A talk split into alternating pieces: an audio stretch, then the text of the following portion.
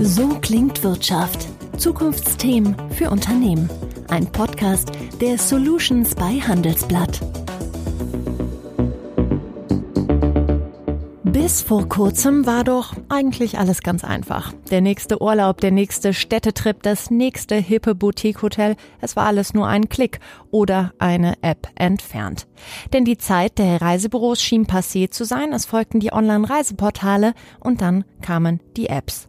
Apps, die sich auf besonders günstige Angebote und Reisen spezialisierten, hatten einen riesigen Zulauf. Je nach Ausrichtung heißen sie Secret Escapes, Urlaubsguru oder eben Urlaubspiraten. Letztere verzeichnet in den insgesamt zehn Ländern, in denen sie vertreten ist, inzwischen über 10 Millionen Downloads. Wie man ein Geschäftsmodell revolutioniert, das eigentlich schon oft revolutioniert wurde und wie man dann damit umgeht, wenn eine Pandemie alles in Frage stellt, darüber möchte ich heute sprechen mit dem CEO der Urlaubspiraten, David Armstrong. Mein Name ist Jessica Springfeld und ich freue mich über meinen Gast. Herr Armstrong, waren Sie dieses Jahr denn schon im Urlaub? Ich war im Urlaub. Ich bin äh, eigentlich erst äh, letzte Woche zurückgekommen und zwar war ich in Holland. Ich habe es gerade schon angesprochen, ähm, viele Urlaubsportale ähm, wie Check24 ähm, bieten bereits eigentlich gute und günstige Urlaubsangebote, wo man auch ganz gut vergleichen kann über verschiedene Anbieter hinweg. Warum sahen Sie damals eine Nische oder ein Geschäftsmodell für die App und wie fing das an? Es ist eigentlich der, der Ansatz, ähm, wie äh, Leute ihre Reise suchen. Also wann, wann ist die Intention da, ähm, eine, eine Reise zu suchen? Und im klassischen Sinne werden die ähm, geläufigen Reiseportale und Reiseanbieter immer besucht, wenn man selbst eine Reise sucht und buchen möchte. Ähm, unser Ansatz ist ein anderer. Wir ähm, äh, wir suchen nach tollen Angeboten und äh, inspirieren unsere, unsere Follower, unsere Fans damit und erzeugen dadurch Nachfrage. Das heißt, es ist äh, eigentlich ein umgedrehte Nachfrageerzeugnis. Genau diese Arbeit interessiert mich total. Wie darf ich mir das vorstellen? Sitzen da wirklich ein Team von 20, 30 Leuten und machen den ganzen Tag nichts anderes als TUI und L-Tour und alles zu durchsuchen? Hilft dabei AI? Gibt es bestimmte ähm, Programme, die Sie dafür nutzen? Also angefangen hat es wirklich äh, super total händisch. Ähm, genau die, die, die Gründer, die beiden Gründer haben das äh, aus, aus ihrem, ja, kurz nach dem Studium heraus, teilweise sogar noch aus dem Studium heraus äh, begonnen und alles händisch gemacht, hatten halt einen Riecher für, für, für gute Deals und das ging eine, eine Zeit lang so weiter. Ähm, aber natürlich ist ein Geschäftsmodell nicht skalierbar, äh, wenn das wirklich nur alles auf händischer Suche und Recherche äh, basiert. Inzwischen haben wir natürlich äh, Technologie entwickelt, die uns dabei unterstützt, gute Deals zu finden. Die äh, Technik durchsucht Datenbanken äh, und ähm, ja, gibt einen, einen Alert raus, wenn, wenn irgendwas Gutes gefunden ist. Und das schauen sich dann unsere unsere Editoren, unsere Travel Deal Hunter, wie wir sie nennen, an und bewerten das dann. Also es ist so ein halbautomatischer Prozess.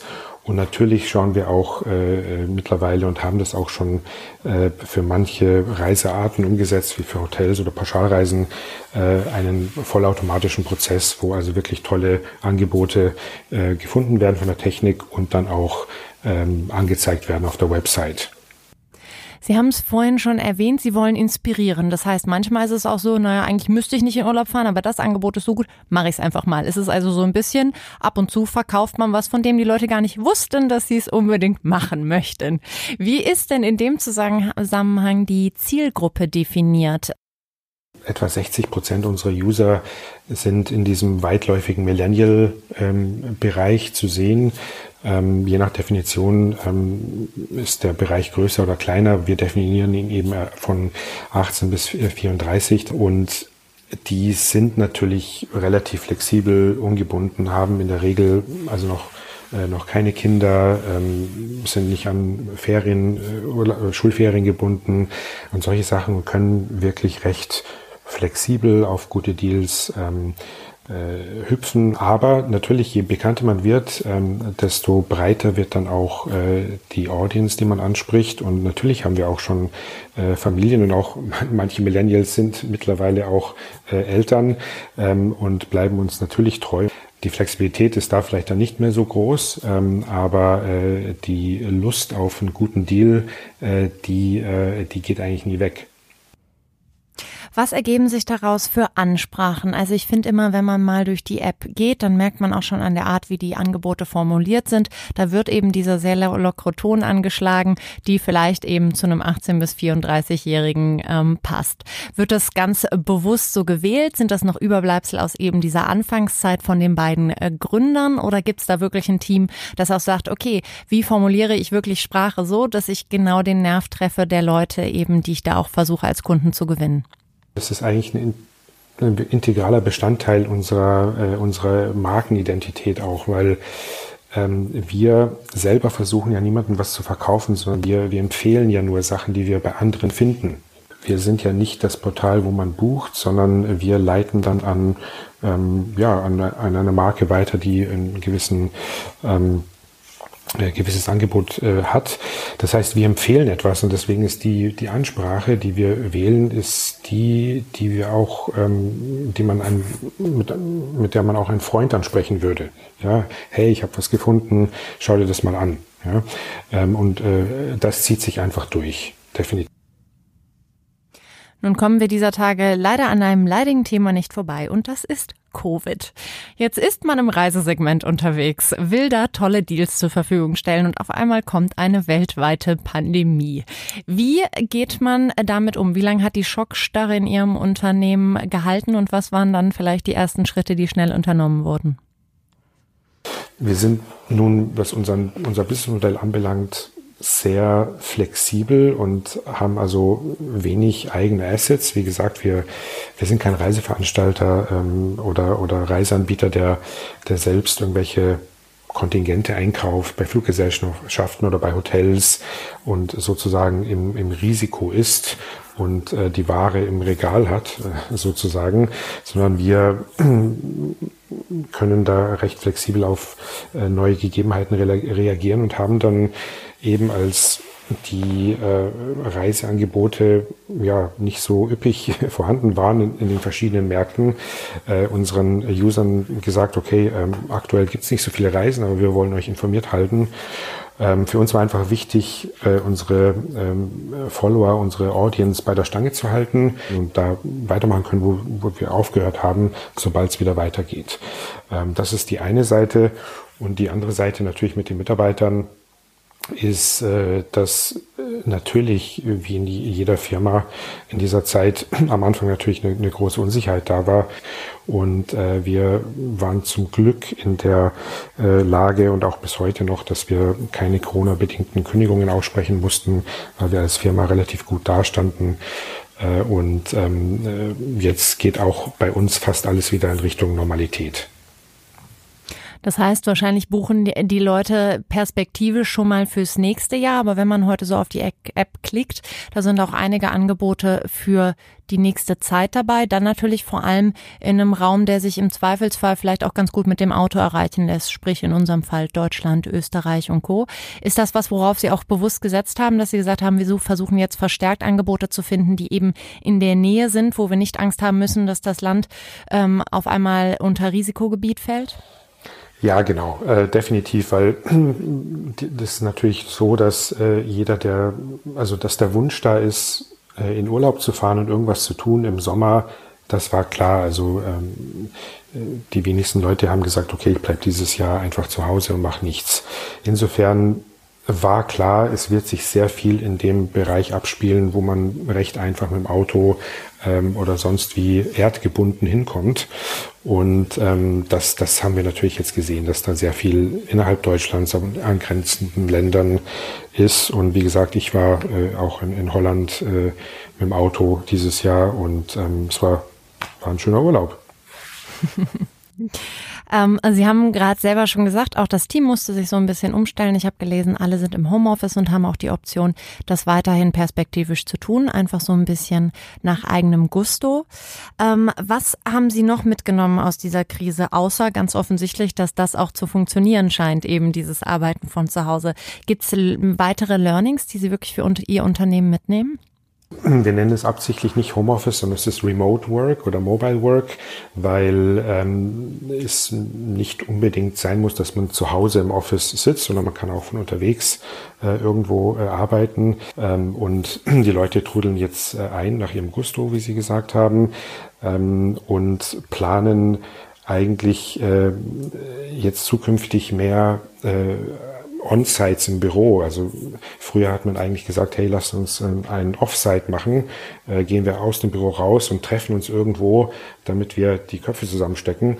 Ähm, das haben wir jetzt 180 Grad gedreht vom, äh, vom Ansatz her. Und ähm, äh, jetzt planen die Leute, hey, wann treffen wir uns im Büro? Und dann trifft man sich da und setzt sich zusammen. Und ähm, äh, um das besser zu ermöglichen und zu unterstützen, haben wir auch äh, im Büro die, ähm, den persönlichen Schreibtisch abgeschafft. Und äh, wir haben viel mehr Raum geschaffen für, äh, für ja, Areas, wo man zusammensitzen kann in, in, äh, in Sesseln oder in Fatboys und, und äh, ja, versucht, weiter äh, Innovationen voranzutreiben bei uns die Ideen schweifen lassen. Das können wir ja auch direkt mal probieren und gemeinsam einen äh, Blick in die Zukunft wagen oder eine Vision entwickeln. Wie sehen Sie die künftige Rolle der Urlaubspiraten?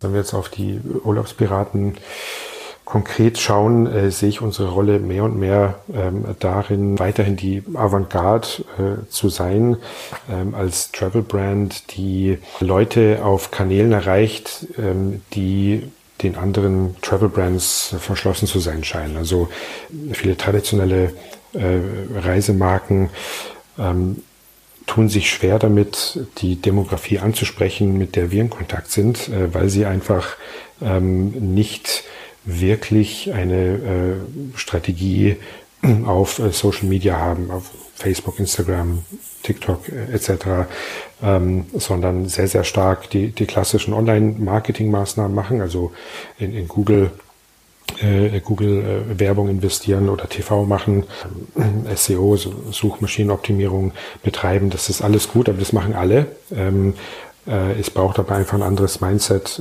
um in den sozialen Medien erfolgreich zu sein und dort ähm, Leute an sich zu binden. Äh, und äh, das sehe ich immer noch äh, als ein, einer unserer großen USPs.